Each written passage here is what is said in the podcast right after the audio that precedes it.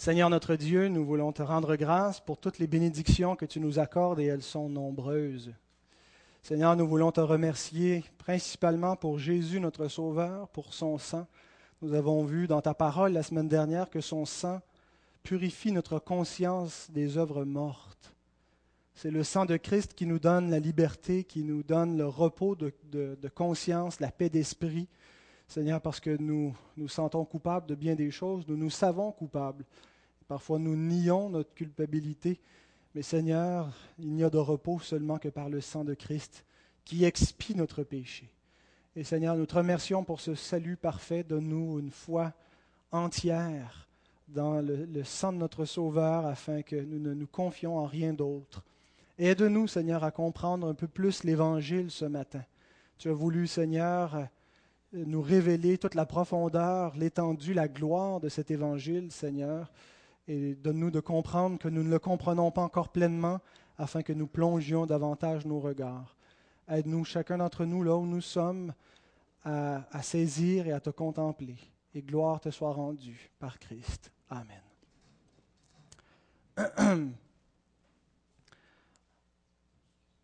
Épître aux Hébreux, chapitre 9, verset 15. Je vous ai mis le texte vu que c'était un texte assez court, on va l'afficher. Donc le message de ce matin va porter seulement sur ce verset. Et c'est pour cela qu'il est le médiateur d'une nouvelle alliance, afin que la mort étant intervenue pour le rachat des transgressions commises sous la première alliance, ceux qui ont été appelés reçoivent l'héritage éternel qui leur a été promis. Mon titre de ce matin, L'Israël de Dieu un peu bizarre comme titre, euh, parce qu'Israël n'est pas même mentionné dans le texte qu'on a lu. Alors pourquoi parler de l'Israël de Dieu? En fait, le, verset que nous venons de lire est, à mon sens, un verset clé de la parole de Dieu. Un de ces passages qui nous aide à comprendre des grands pans de la révélation, de, l'ensemble de la révélation. Et ce verset, euh, l'expérience que personnellement j'en ai faite, c'est qu'il m'a permis de trouver l'unité entre les testaments. Ce n'est pas toujours évident lorsqu'on lit l'Ancien Testament et le Nouveau Testament de voir une unité, un but commun, une direction commune, l'unité du plan de Dieu. Euh, euh, on a presque l'impression que c'est deux livres distincts, parfois même opposés entre eux. Et ce verset, entre autres, il n'y a pas que lui, mais dans, une perspective globale, me permet de comprendre l'unité qu'il y a dans, l'ensemble de la révélation et euh, dans le plan de Dieu, dans le plan de rédemption. Il me permet de comprendre aussi la relation entre Israël et l'Église et donne une perspective d'ensemble, donc, depuis la Genèse jusqu'à l'Apocalypse. Je me souviens peu de temps après ma conversion, j'étais dans la cuisine chez nous, je lisais la Bible, ma mère était au comptoir, faisait quelque chose à manger probablement. Et puis, euh, il m'est venu cette question. Comment est-ce que les, croyants ou les gens de l'Ancien Testament étaient sauvés? Tu viens-tu, moi, j'avais posé ça. Je dis, comment est-ce qu'ils étaient sauvés dans l'Ancien Testament? Ils n'ont pas pu croire en Jésus. Jésus n'était pas venu. Tu t'en souviens pas? Je t'avais demandé ça? Tu dois pas te souvenir non plus de ce que tu m'avais répondu. Hein?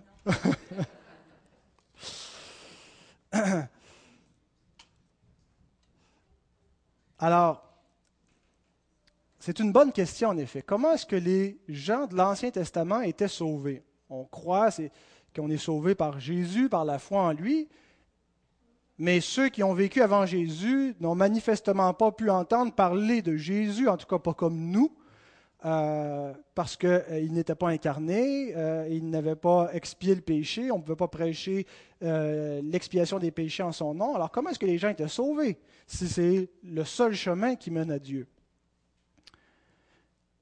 Et vous vous souvenez, il y a deux ou trois semaines, on a soulevé une question assez similaire quand on regardait les versets précédents dans le chapitre 9 d'Hébreu, où l'auteur nous montre que les sacrifices de l'Ancien Testament étaient inefficaces en eux-mêmes pour expier le péché. où il nous montre que le tabernacle n'était qu'une représentation terrestre et qu'il ne pouvait pas accomplir la rédemption. Et on a soulevé la question à ce moment-là, euh, comment est-ce que les gens pouvaient être sauvés? Comment est-ce que le péché pouvait être expié? Comment est-ce qu'ils pouvaient bénéficier de la rédemption si le sacerdoce lévitique ne pouvait pas l'accomplir? Vous vous souvenez de cette question-là? J'ai dit on va la remettre dans deux semaines, finalement dans trois semaines. Euh, alors on va y répondre ce matin. Je vais commencer par expliquer le verset 15. On va faire l'exégèse du verset 15 ensemble et ensuite on va voir les conclusions doctrinales suite à cette explication ou l'application théologique du verset 15. Alors, relisons euh, une autre fois ce verset. Et c'est pour cela qu'il est le médiateur d'une nouvelle alliance, afin que la mort, étant intervenue pour le rachat des transgressions commises sous la première alliance, ceux qui ont été appelés reçoivent l'héritage éternel qui leur a été promis.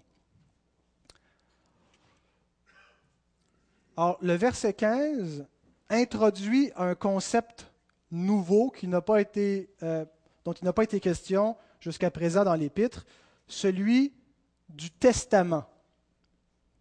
Si vous lisez les versets qui suivent, l'auteur parle que euh, la nouvelle alliance agit comme un testament elle est le testament de Christ.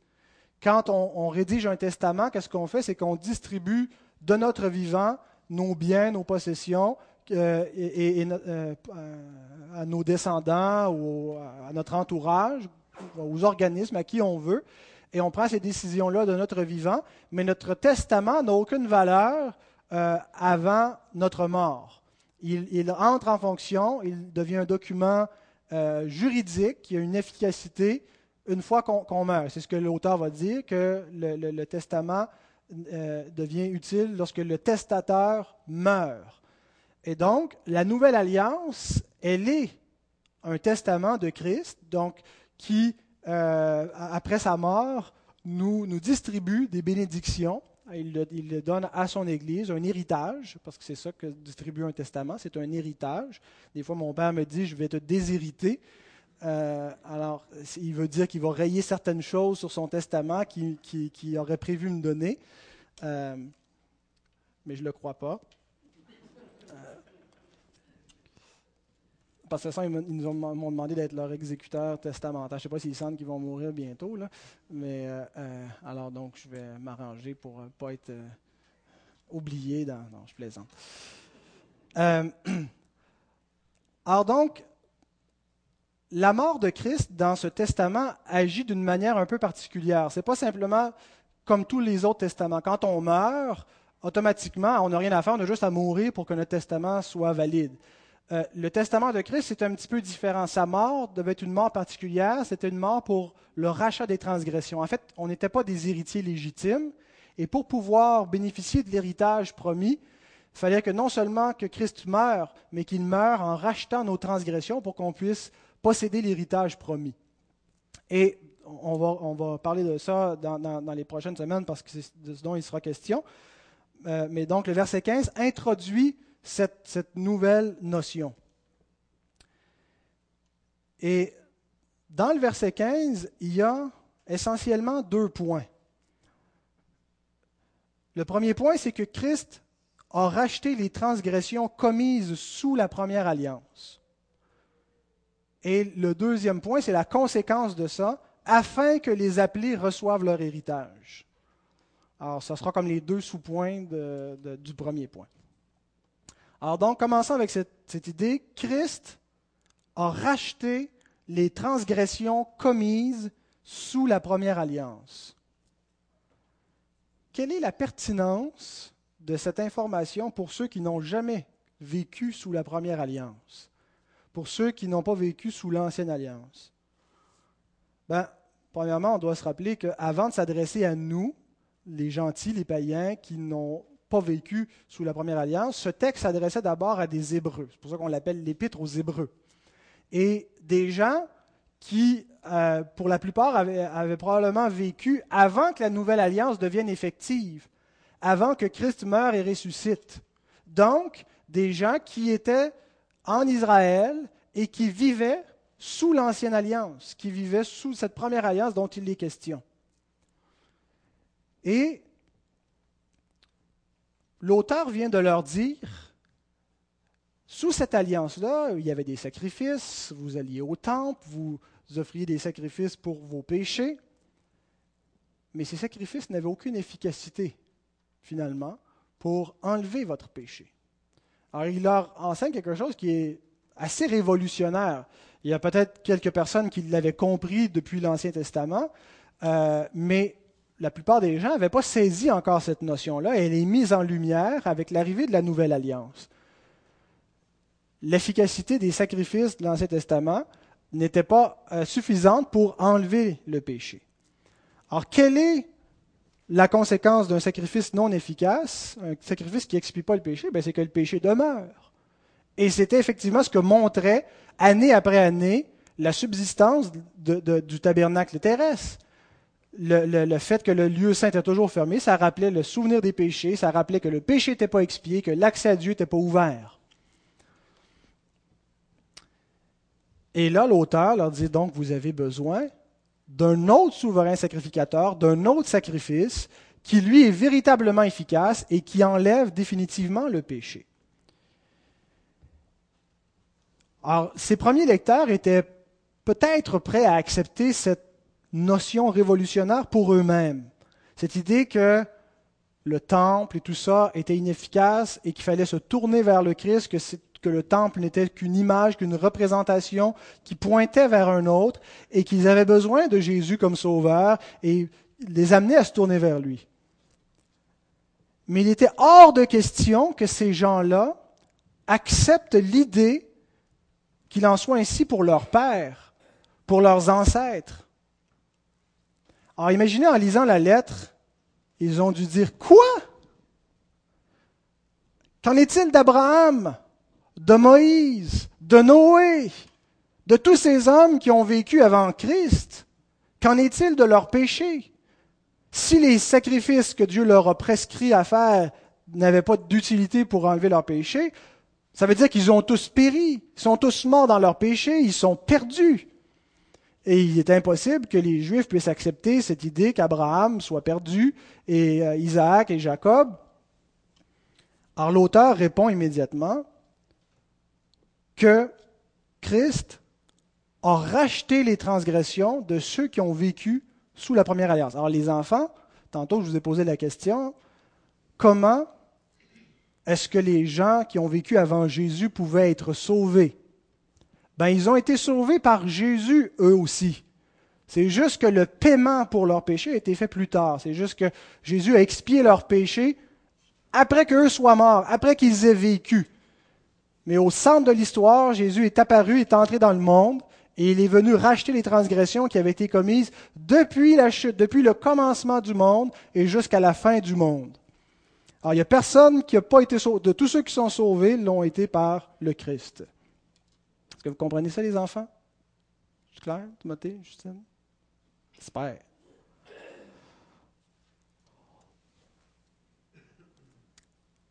Est-ce que vous comprenez ça, les adultes? il n'y a pas eu un autre moyen de rédemption que le sacrifice de Christ. Il leur dit que la mort étant intervenue pour le rachat des transgressions commises sous la première alliance. Il y a des transgressions qui avaient été commises sous la première alliance qui ont été rachetées. Mais pour nous qui n'avons jamais vécu sous la première alliance, ça avait quand même une pertinence de savoir ça. Parce que ça répond à un problème théologique. Dieu a-t-il été injuste de déclarer des injustes justes? Sans punir leurs péchés? Dieu a déclaré qu'Abraham était juste. Est-ce que ça veut dire justifié? Il a fait une déclaration comme juge, une déclaration formelle, juridique, et il lui a déclaré juste. Donc, conséquemment, il l'a sauvé en faisant ça. S'il est juste, il ne sera pas puni, il n'ira pas à la perdition, il va aller à la vie éternelle. Mais est-ce que Dieu est juste d'avoir fait ça? Ce n'est pas une injustice pour un juge de, rendre un faux, euh, un, faux verdict? De déclarer quelqu'un de juste alors qu'il est manifestement injuste. Abraham, c'était un pécheur, Moïse, c'était un pécheur. Comment est-ce que Dieu a pu les déclarer justes alors qu'ils étaient injustes et que Dieu n'a pas puni leur péché, en tout cas pas de leur vivant? Et Paul soulève ce problème dans l'Épître aux Romains au chapitre 3, versets 25 et 26, et il y répond comme suit.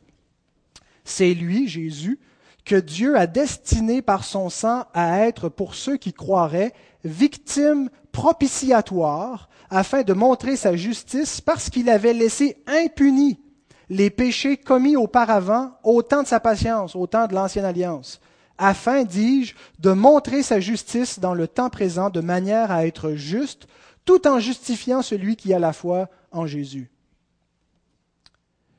Dieu avait laissé impunis les péchés commis sous la première alliance.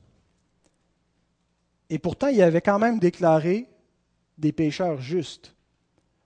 Dieu avait déclaré David juste, mais il avait laissé ses, péchés impunis. Et il y avait une grossière injustice dans cela. Comment est-ce que Dieu peut le déclarer juste et laisser son péché impuni? Il n'est pas quitte, sa justice n'est pas satisfaite. Eh bien, la réponse de l'apôtre, c'est que c'était pendant le temps de la patience de Dieu, le temps de l'ancienne alliance, parce que Dieu savait ce qu'il allait faire, et il savait qu'il allait envoyer son Fils, et qu'éventuellement il allait punir ses péchés, qu'il pouvait leur donner par avance la justification avant de payer le prix pour cette justification. Et que dans le temps présent, le premier siècle où l'apôtre écrit, où le Christ s'est incarné et où il a payé le péché, Dieu a manifesté sa justice. La croix, c'est une manifestation de la justice de Dieu. On dit c'est une manifestation de l'amour de Dieu, tout à fait. Tout à fait, parce que Dieu épargne le pécheur à la croix. Mais c'est une manifestation effroyable de la justice de Dieu, de la condamnation de Dieu contre le péché. Et Dieu a manifesté sa justice, il a maudit le péché, il a payé le péché à la croix. Et ainsi, il a montré qu'il était juste en justifiant des pécheurs et qu'il n'était pas injuste, parce qu'il payait le prix de leurs péchés. Alors le sacrifice de Christ, on l'imagine souvent comme un sacrifice proactif, c'est-à-dire qui pro, ça veut dire avant, de l'avant, donc il y a un effet, qui a une action vers l'avant. Mais c'est aussi un sacrifice qui est rétroactif, qui a eu un effet vers tous ceux du passé également. Or, Hébreu 9.15, qui dit La mort étant intervenue pour le rachat des transgressions commises sous la première alliance, a le même sens que Romains 3.25. Il avait laissé les péchés commis auparavant, euh, impunis les péchés commis auparavant au temps de sa patience. Mais l'auteur ajoute une donnée importante, c'est notre deuxième sous-point. Il nous dit le but de la mort de Christ. Il a racheté les péchés commis sous la première alliance, afin que ceux qui sont appelés reçoivent l'héritage éternel promis. De quel héritage est-il question? L'héritage éternel dont il est question, c'est le salut.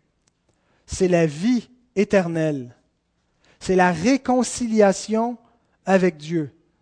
Et ce sont toutes ces promesses, c'était véritablement ça, la bénédiction que Dieu avait promise à Abraham. Et pas Canaan.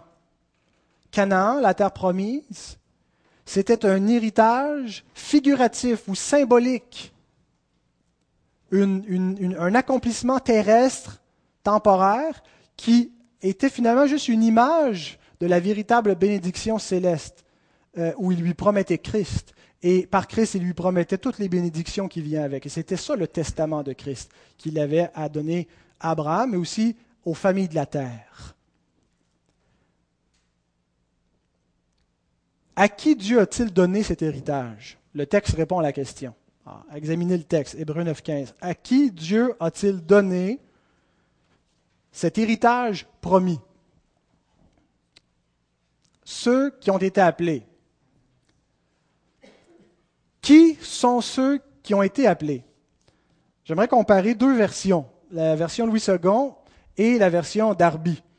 Second dit ceux qui ont été appelés reçoivent l'héritage qui leur a été promis. Darby dit Ceux qui sont appelés reçoivent l'héritage éternel qui a été promis. Voyez la différence? Il y en a un qui est au passé, puis il y en a un qui est au présent. Est-ce qu'il s'agit de ceux qui ont été appelés ou de ceux qui sont appelés maintenant? Ou peut-être des deux. En fait, on aimerait savoir qu'est-ce qui est le temps de verbe dans le texte original grec. J'ai regardé l'ensemble des versions françaises que moi je possède et les versions qui ont mis au passé ceux qui ont été appelés sont Louis II, la français courant, l'édition de Genève, Parole de vie et Parole vivante. Et les versions qui l'ont mis au présent, il y a la Darby, la Jérusalem, la Martin, la Osterval, la Sommeur, la Colombe et la Tobe. Alors, quel est le temps euh, dans le texte original? En fait, ce n'est pas un, temps passé, puis ce n'est pas un temps présent non plus, c'est un verbe qui est conjugué au parfait.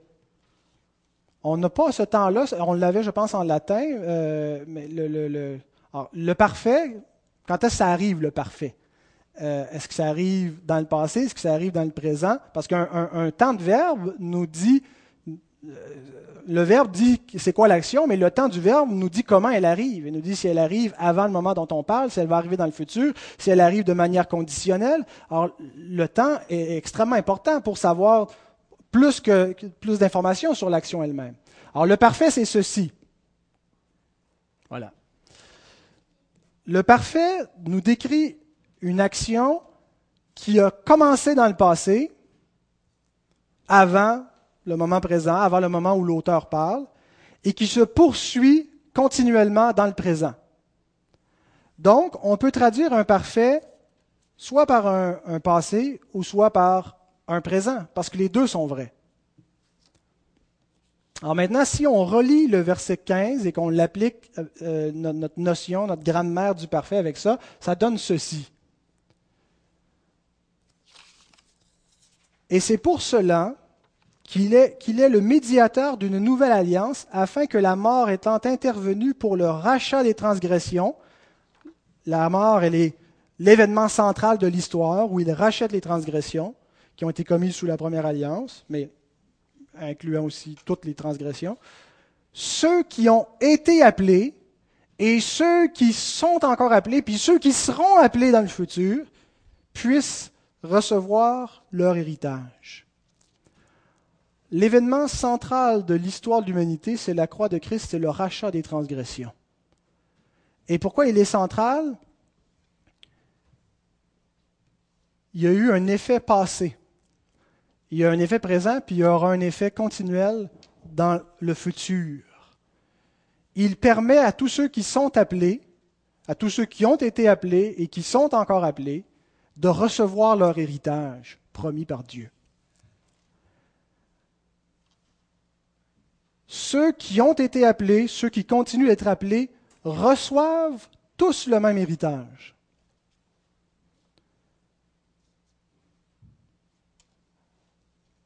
L'héritage d'Abraham, c'est notre héritage. Soit qu'on est juif ou soit qu'Abraham est chrétien. Mais ce n'est pas deux peuples séparés, ce ne sont pas deux héritages séparés. Tous ceux qui reçoivent cet héritage sont tous dans la même alliance, la nouvelle alliance.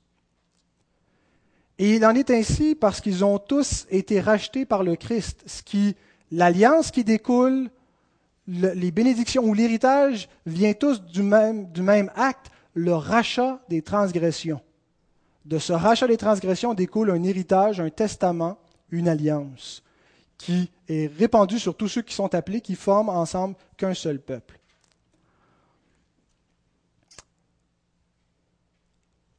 Vous savez, quand on parle de l'efficacité de la mort de Christ, voilà une mort efficace. On en parle souvent de l'efficacité en termes de l'expiation définie. Mais la mort de Christ a été tellement efficace qu'elle a eu des effets avant même d'être exécutée, cette mort. Avant que Christ soit mort, sa, mort avait déjà des effets, était déjà à l'œuvre, était déjà efficace pour donner, garantir l'héritage promis. Depuis quand est-ce que la mort de Christ a commencé à sauver des pécheurs, à donner la vie éternelle? Depuis la chute. Immédiatement après la chute, Dieu prêche l'Évangile. Je mettrai l'inimitié entre ta postérité et sa postérité. Celle-ci t'écrasera la tête et tu lui blesseras le talon. La postérité de la femme qui va détruire le serpent, qui va écraser la tête. Dieu promet qu'il va régler le problème du mal et qu'il va envoyer une postérité qui va être le sauveur du monde. Et cette promesse-là va se développer, c'est ce qui accompagne le peuple depuis le commencement et qui s'est développé, tous ceux qui avaient cette attente avaient la foi comme nous, une foi moins éclairée, bien entendu, mais cette foi-là leur permettait déjà de bénéficier des effets de la mort de Christ et d'être héritiers comme nous du salut. Alors, examinons maintenant quelques conséquences théologiques de ce que nous venons de voir au verset 15. Trois conséquences théologiques, trois applications doctrinales. La première, il n'y a qu'un seul peuple de Dieu sauvé par la nouvelle alliance. Tous ceux qui ont été sauvés dans l'histoire de l'humanité l'ont été par la nouvelle alliance. C'est-à-dire, ils l'ont été par Christ, mais Christ est le médiateur de la nouvelle alliance. Même avant que la nouvelle alliance existe. Remarquez qu'est-ce que l'auteur déclare. Mettons le, verset 15, encore, ben, il est toujours affiché. C'est pour cela qu'il est le médiateur d'une nouvelle alliance. Christ n'est pas le médiateur de l'ancienne alliance, mais le médiateur de la nouvelle alliance, afin que la mort étant intervenue pour le rachat des transgressions commises sous la première alliance, avant que la nouvelle alliance soit conclue dans le sang de Christ, elle n'était pas en fonction. Les prophètes de l'Ancien Testament en ont parlé, mais ils en ont parlé comme quelque chose de futur, quelque chose qui n'était pas. Voici l'alliance que je ferai. Abraham, Moïse, David n'ont pas pu vivre sous la nouvelle alliance parce qu'elle n'était pas là. Et cependant, ils ont tous été sauvés par la nouvelle alliance et sont tous incorporés dans cette alliance-là. Et c'est exactement ce que l'auteur dit. Il est le médiateur de la nouvelle alliance et il a sauvé par cette alliance-là ceux qui étaient dans l'ancienne alliance. Et ils sont donc, reçoivent l'héritage de la nouvelle alliance et sont le peuple de la nouvelle alliance. Alors, puisque tous ceux qui sont sauvés le sont par la nouvelle alliance, ou la mort de Christ, tous ceux qui sont sauvés reçoivent le même héritage il y a un seul peuple de Dieu qui hérite d'un seul salut, d'un seul héritage. Il n'y a pas deux peuples avec deux héritages distincts, nommément Israël et l'Église. Ceci étant dit, une fois qu'on affirme ça, qu'en est-il d'Israël? Qu'en est-il de la nation d'Israël si on dit qu'il n'y a pas deux peuples de Dieu et qu'on dit qu'il n'y a pas deux héritages et que tout le, les croyants sont unis dans, une seule alliance, la nouvelle, et bénéficient tous du même salut. Qu'en est-il d'Israël selon la chair, de la nation d'Israël Deuxième conséquence théologique, Israël n'était pas le véritable peuple de Dieu.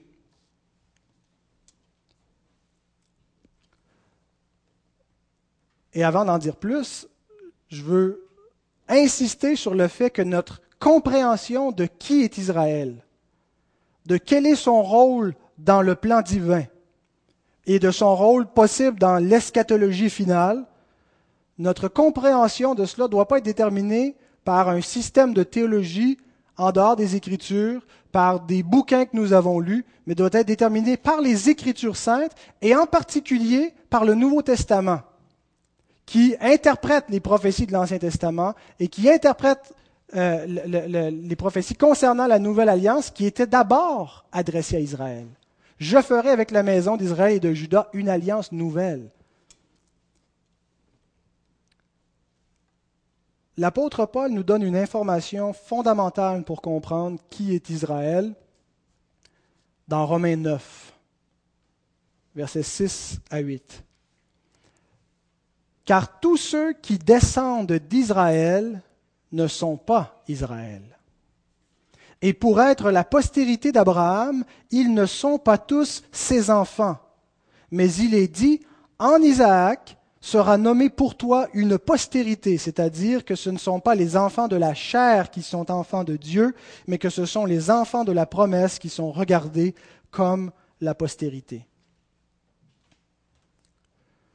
Paul, si vous remarquez qu'est-ce qu'il vient de dire, fait une distinction entre deux Israël. Hein, ce, ne sont pas tous ceux qui descendent d'Israël, ou tous ceux qui descendent d'Israël ne sont pas Israël.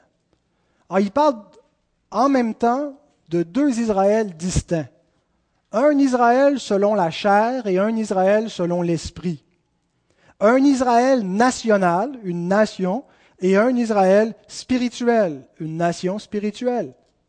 Un Israël d'en bas, un Israël d'en haut. Un Israël symbolique, autant symbolique qu'était le, le tabernacle terrestre, et un Israël véritable. L'Israël, selon la chair, la nation juive, n'était pas sous la nouvelle alliance. L'alliance que Dieu a conclue avec Israël dans le désert et avec Abraham, ce n'était pas la nouvelle alliance, c'était l'ancienne alliance. Et c'est vrai que par le moyen de cette alliance-là, l'ancienne alliance, Israël était le peuple de Dieu mais de manière conditionnelle. Souvenez-vous quand Dieu fait alliance avec Israël et qu'il lui promet qu'elle va être une nation qui va lui appartenir en propre parmi toutes les nations. Il y a un si. Dieu fait une alliance avec Israël, mais une alliance conditionnelle. Si vous observez mes commandements, si vous gardez mon alliance, vous m'appartiendrez d'entre toutes les nations. Et notez aussi que ce que ça voulait dire d'être le peuple de Dieu dans l'Ancienne Alliance, ce n'est pas la même chose que ça veut dire d'être le peuple de Dieu dans la Nouvelle Alliance. Ce pas les mêmes bénédictions qui étaient promises. Dieu, quand il a promis à Israël qu'il allait être son peuple, conditionnellement dans l'Ancienne Alliance, ce n'était pas la vie éternelle qu'il lui promettait, mais c'était une bénédiction terrestre dans un territoire terrestre, Canaan. Et les promesses que Dieu faisait à Israël étaient elles-mêmes conditionnelles. Si on lit attentivement le Deutéronome, où Dieu dit, voici ce qui va arriver dans ton pays, je vais te bénir, je vais, te rendre prospère, il va y avoir de l'abondance, si tu gardes mes commandements, si tu gardes mon alliance. Mais si tu désobéis, Dieu dit, c'est pas le bonheur que je vais faire venir sur toi, mais le malheur. Qu'est-ce que le malheur, sinon que la malédiction? Et Dieu décrit tous les fléaux qui vont arriver sur Israël si il, désobéit, parce qu'il le soumet finalement à une loi, une alliance conditionnelle. Et vous savez qu'est-ce qui est arrivé? Israël n'a pas gardé l'alliance. Israël a transgressé l'alliance que Dieu avait donnée, une alliance conditionnelle, et Dieu a été fidèle à sa parole. Israël a moissonné les conséquences qui étaient prévues parce que c'était une alliance conditionnelle, et la conséquence ultime, ça a été la fin de l'ancienne alliance, où Jésus lui-même annonce la fin du peuple juif quand il dit restera pas ici pierre sur pierre qui ne soit renversé, le jugement s'en vient, le royaume vous sera enlevé et sera donné à une autre nation qui en produira les fruits. Certains croient que certaines promesses terrestres que Dieu a faites à Israël par Abraham sont encore valides, entre autres la possession de Canaan, et que Israël aura un rôle futur dans le retour du Seigneur, une conversion nationale. C'est tout à fait possible. Euh, je ne dis pas que c'est probable, j'ai une compréhension différente de cela. C'est une possibilité. Mais l'enseignement central du Nouveau Testament concernant Israël et les promesses que Dieu lui a faites, c'est que l'accomplissement des promesses de Dieu s'est réalisé dans l'Évangile. Et c'est ce que beaucoup de chrétiens ne comprennent pas encore aujourd'hui. C'est ce qu'Israël n'a pas compris quand le Messie est venu chez eux et que la rédemption leur a été offerte ils n'attendaient pas un Messie de ce type-là. Hein. Ils attendaient un révolutionnaire politique, quelqu'un pour les affranchir de la tyrannie des Romains. Et c'est pourquoi ils n'ont pas suivi le Christ et ils l'ont rejeté.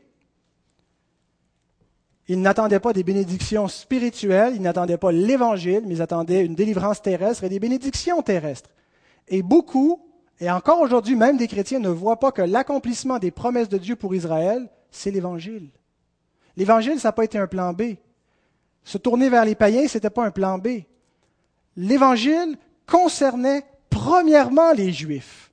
C'était pour eux. C'était leur héritage, c'était les promesses véritables que Dieu avait données à Abraham. Et tout ce qui était en attendant, c'était, l'ombre de la, réalité. C'était symbolique, temporaire, le temps que vienne le véritable héritage et que l'ombre disparaisse et soit remplacée par la réalité. Mais lorsque la réalité est venue, la plupart des Juifs ne l'ont pas vue et n'ont pas hérité des promesses.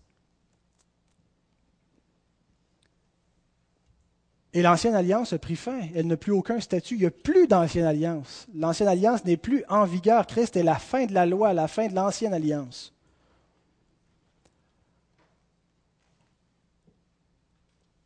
Alors donc, dans cet évangile, nous voyons ce que Dieu a promis à David, ce que Dieu a promis par la bouche des prophètes. Le trône de David a été affermi. C'est un trône éternel. Il y a un descendant de David, un homme, un être humain qui règne éternellement sur tout l'univers, et de son trône sortent toutes les bénédictions, la vie éternelle.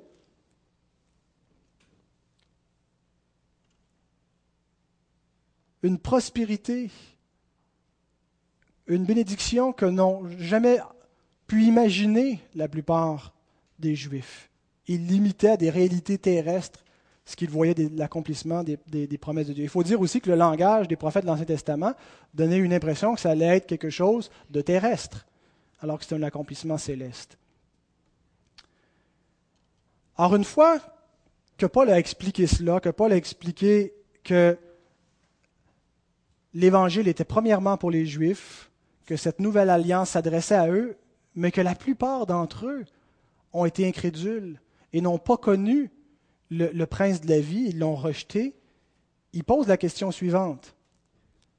Romains 11, versets 1 à 5. Je dis donc, Dieu a-t-il rejeté son peuple?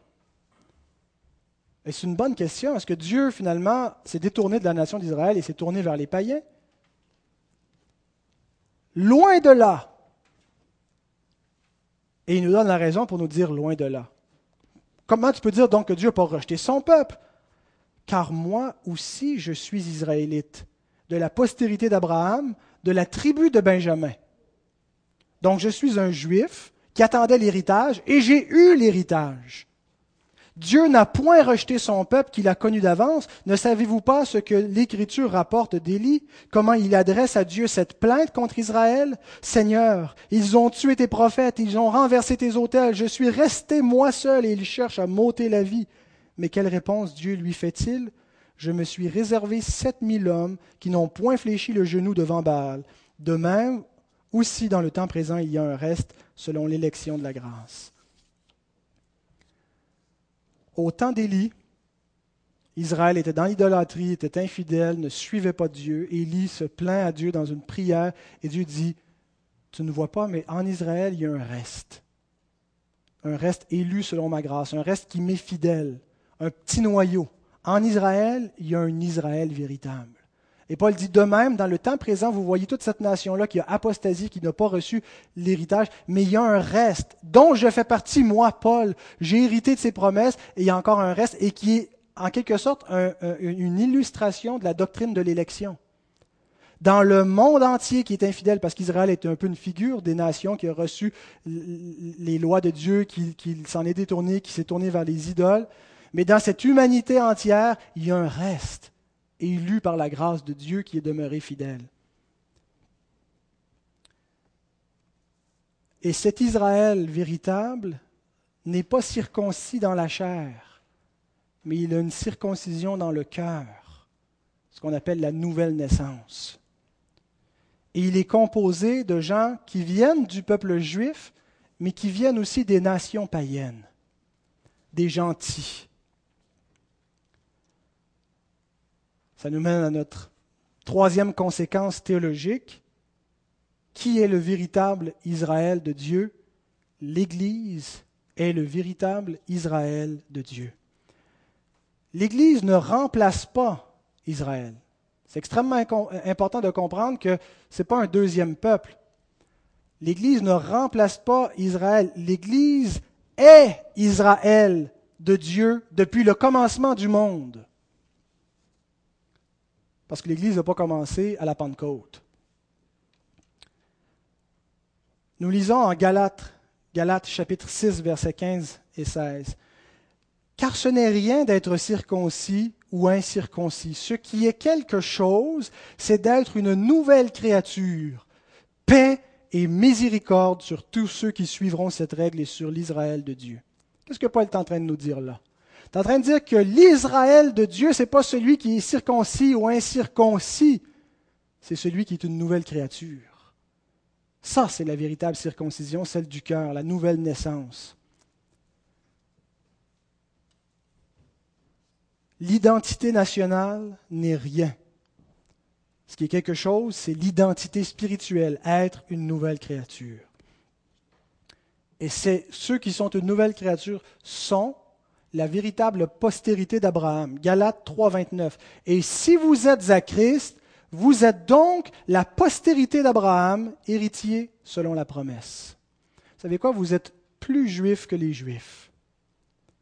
Vous êtes plus les enfants d'Abraham que, que, les descendants physiques d'Abraham. Paul vient de dire ça dans Romains 9. Et pour être sa postérité, ils ne sont pas ses enfants.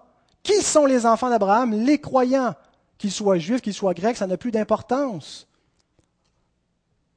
Il n'y a plus ni juif, ni grec, ni homme, ni femme.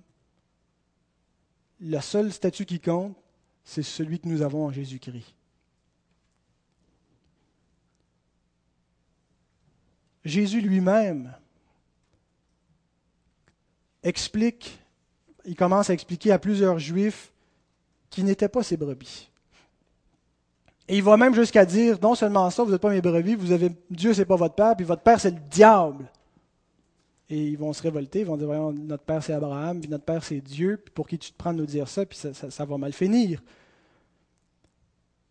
Et il dit ceci, Jean 10, verset 16 j'ai encore d'autres brebis qui ne sont pas de cette bergerie, qui ne sont pas dans la nation d'Israël. Celles-là, il faut que je les amène. Elles entendront ma voix. Il y aura un seul troupeau, un seul berger. De qui est-ce qu'il parlait? Parlait de vous? Parlait de moi? Parlait de nous? Parlait des païens qui n'était pas de cette bergerie, et est en train de dire à Israël, aux Juifs, vous n'êtes pas mes brebis. Il y en a parmi eux qui étaient ces brebis, il y avait un reste qui composait le véritable Israël, puis il dit, j'ai encore d'autres brebis qui sont dans une autre bergerie. Puis je vais aller les chercher, puis il va y avoir un seul troupeau, un seul berger. Il y a une erreur théologique qu'on appelle la théologie du remplacement, et qui selon ce que j'ai pu comprendre, c'est né dans les milieux réformés, euh, ou en tout cas, les dispensationalistes accusent les réformés de faire la théologie du remplacement, et je suis d'accord que c'est une erreur, la théologie du remplacement, c'est cette idée que l'Église remplace Israël. Et quand on adhère à la théologie du remplacement, on fait exactement la même erreur que le dispensationalisme, on fait deux peuples de Dieu, Israël, l'Église. Dieu n'a jamais eu deux peuples, mais un seul. Un seul peuple né de nouveau.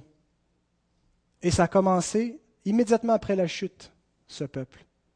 Dieu fait alliance avec une nation dans d'autres conditions, et cette nation a été appelée le peuple de Dieu dans une autre définition, mais le peuple de Dieu au sens d'un peuple spirituel, un peuple héritier du salut, Dieu n'en a eu qu'un seul depuis le commencement. Et la nouveauté avec la nouvelle alliance, c'est l'arrivée massive de païens au sein de ce peuple. Il y a eu des païens depuis toujours dans ce peuple.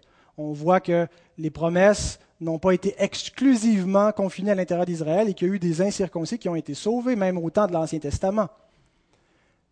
Mais avec l'arrivée de la Nouvelle Alliance, ce message qui était d'abord destiné à Israël, mais qui a été prêché jusqu'aux confins de la terre, a ouvert la porte aux nations et les païens sont entrés massivement dans cette alliance et sont devenus héritiers du salut, héritiers des promesses. Et Paul décrit cette nouveauté comme un mystère, quelque chose qui était caché jusqu'à temps d'être mis en lumière par son ministère d'apôtre. Il dit à Éphésiens 3.6, ce mystère, c'est que les païens sont co-héritiers et forment un même corps et participent à la même promesse en Jésus-Christ par l'Évangile. Co-héritier de qui? Co-héritier des Juifs. Et le texte que j'ai choisi tantôt pour le temps de louange euh, vient les versets un petit peu avant cela, où il nous montre qu'il n'y a plus de séparation entre les Juifs et les païens, et que tout ça a été aboli, tout ce qui faisait cette distinction-là, qu'il y a un seul peuple dorénavant. Alors Paul nous dit donc dans, au verset 6 que l'Évangile, c'est l'accomplissement des promesses. Il participe à la même promesse. Cette promesse, c'est l'Évangile. Ce que Dieu a promis à Israël, c'est pas Canaan, c'est l'Évangile. Et les païens y participent aussi. C'est ça la grande nouveauté. Alors tous les rachetés depuis le commencement jusqu'à la fin forment une seule Église. Est-ce qu'il y a des différences entre l'Église de l'Ancien Testament ou le reste dans l'Ancien Testament et l'Église dans le Nouveau Testament? Il y a une grande différence. Sous l'Ancienne Alliance, l'Église n'existait pas comme une institution organisée. Il n'y avait pas encore beaucoup d'anciens diacres, puis on ne prêchait pas la Nouvelle Alliance comme on la prêche dans l'Église de la Nouvelle Alliance l'Église de l'Ancien Testament était une Église éparpillée en Israël, un petit reste, désorganisé, et dans de rares exceptions en dehors d'Israël. Sous la Nouvelle Alliance, l'Église a reçu la révélation complète et finale de la grâce de Dieu par le Christ. Elle a une compréhension beaucoup plus grande que ne l'avait l'Église de l'Ancienne Alliance. Elle n'a pas un salut différent, elle n'hérite pas de promesses ou de bénédictions différentes, sinon qu'elle les a en plus grande abondance parce que sa compréhension est plus grande. Et elle devient une communauté organisée et fondée directement sur l'Évangile. Israël n'a jamais été fondé directement sur l'Évangile. L'Église est fondée, l'Église du Nouveau Testament est fondée directement sur l'Évangile. Je suis conscient que il y a des choses complexes euh, dans ce que je viens d'enseigner. J'espère que ça n'a pas été trop complexe et trop difficile à comprendre.